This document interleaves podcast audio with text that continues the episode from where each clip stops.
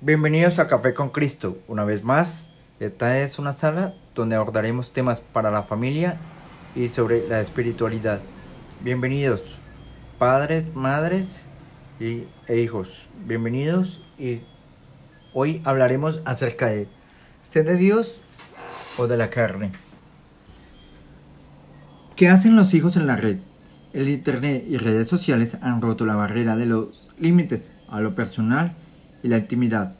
Por ejemplo, los canales de transmisión en vivo o redes sociales con índoles sexuales han pasado de sus límites de la intimidad a la intimidad. Esto quiere decir que muchos jóvenes ya no solamente se interactúan para conocerse, sino que también muestran sus ropas íntimas y su cuerpo desnudo. Pero ¿qué dice la Biblia acerca de Efesios capítulo 1 versículo 13? Él también vosotros, habiendo oído la palabra de verdad, el evangelio de vuestra salvación y habiendo creído en él, fuiste sellados con el Espíritu Santo. Según Gálatas 5, versículo 16. Versículo 16. Digo pues, andad en el Espíritu y no satisfagáis los deseos de la carne. Es contra el Espíritu y del Espíritu es contra la carne. El Espíritu y la carne son opuestos. Versículo 17. Pero si sos guiados por el Espíritu, no están bajo la ley. Ejemplos de casos de, transmisión en vivo. Por ejemplo, Madonna. En primer lugar, en ese podio lo ocupó Madonna. Pero en segundo lugar aparece una no tan conocida usuaria de Twitter llamada Nora Segura. En realidad, Segura goza de cierta fama a partir del trabajo como modelo y por haber sido novia del futbolista estadounidense Tim Howard. Pero la verdadera popularidad por su cuenta llegó a partir de los segmentos que aparece en ropa interior mientras sus seguidores en Twitter juegan por ver más piel. Mujeres, jóvenes y adultos rompen el límite de la intimidad para obtener más likes y fama en dicha aplicación. Pablo nos dice en la carta a los Galacios, nos invita a los creyentes a vivir en santidad. Gálatas capítulo 5, versículo 16. Digo pues, andad en el Espíritu y no satisfagáis los deseos de la carne, que es contra el Espíritu y el Espíritu es contra la carne. Bueno, yo les quiero hablar un poquito de esto, es que esto es una realidad.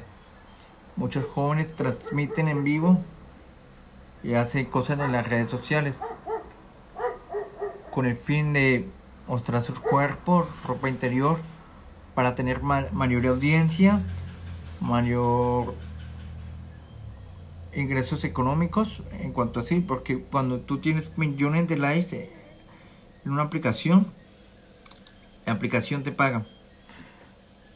Pero esto se pone más peligroso.